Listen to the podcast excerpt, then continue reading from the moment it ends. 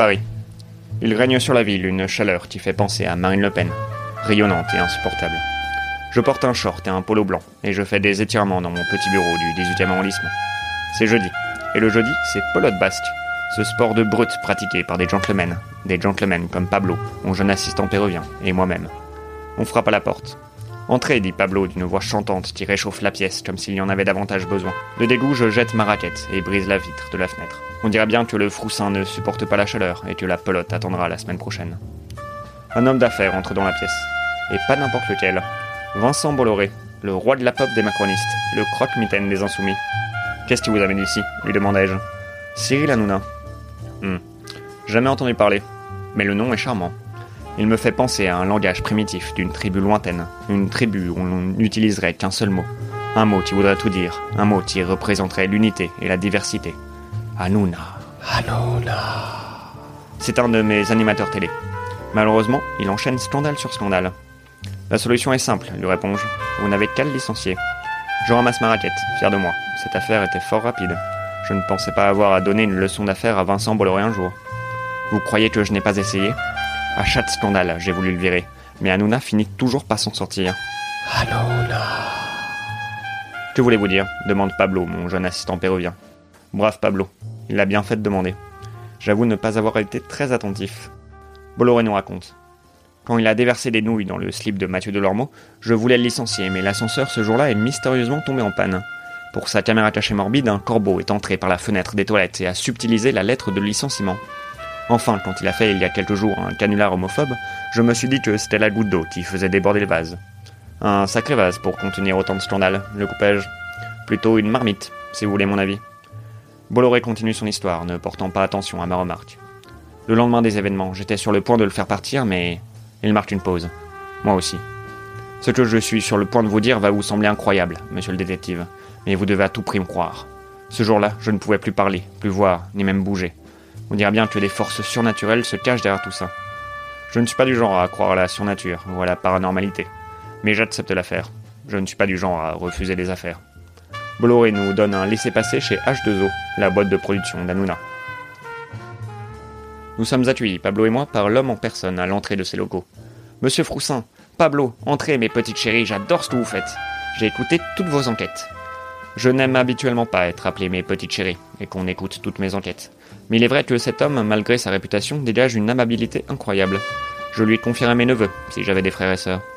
Je vous en prie, enlevez vos chaussures. Ici, c'est comme à la maison. J'entends un murmure.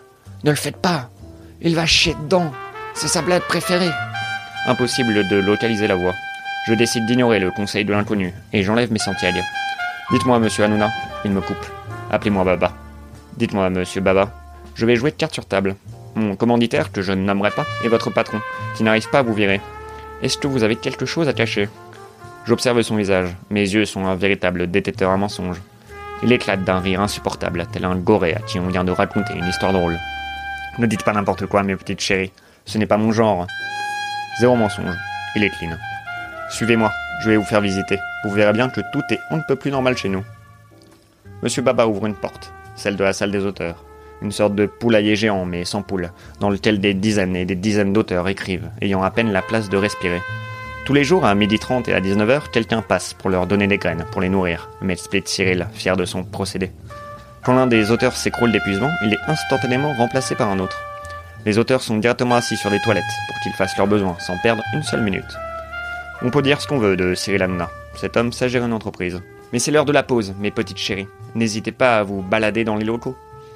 Baba s'éloigne et quitte la pièce en faisant un chachat à sa secrétaire. J'entends à nouveau un chuchotement.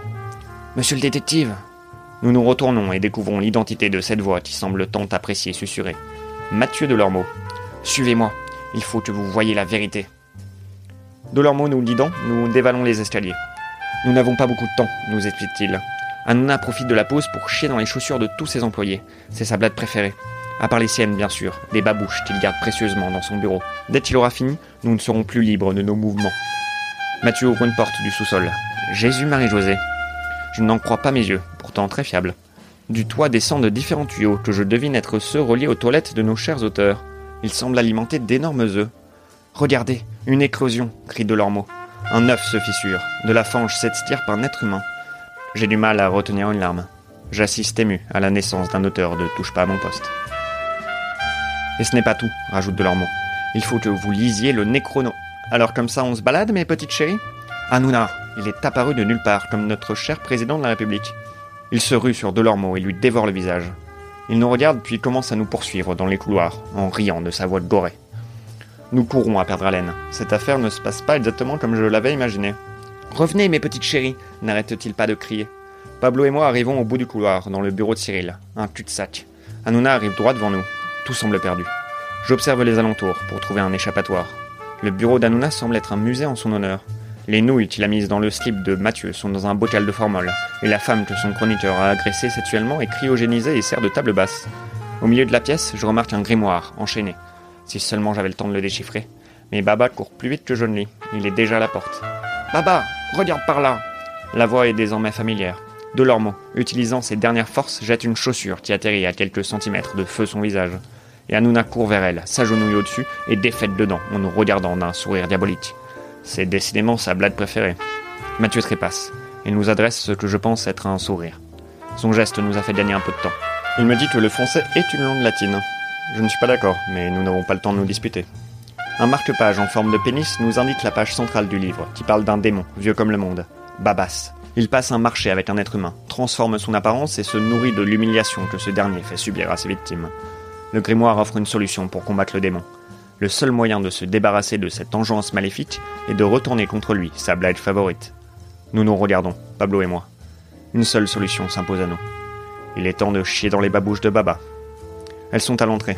Nous nous accroupissons, tous les deux. Baissons notre pantalon et nous nous tenons par la main. Un silence envahit la pièce, puis un bruit de trompette. Tout a l'air calme. Dehors, nous entendons Cyril gratter la porte de ses longues griffes. Les grattements s'estompent puis disparaissent, laissant place à un silence glacial et odorant. J'ouvre la porte. Tout semble être comme avant, mais un peu différent. Devant nous, Cyril Hanouna, sous sa vraie apparence. Un enfant de 14 ans. Je regarde ce petit corps dans ce costume trop grand pour lui. Je voudrais juste rentrer chez moi, dit-il d'une voix qui semble commencer à muer. Vous êtes viré, dit une voix, elle, forte et puissante, une voix du 440, Vincent Bolloré. Je salue l'homme d'affaires. J'espère que notre action créera une nouvelle émission qui n'imitera pas les mauvaises choses accomplies par ce démon et ses fanzouzes. Pas de nouilles dans le slip, pas de harcèlement, pas de banalisation rien, et ignore ma remarque. Quelques jours plus tard, j'apprends que Touche pas à mon poste revient, animé par Marion Maréchal Le Pen.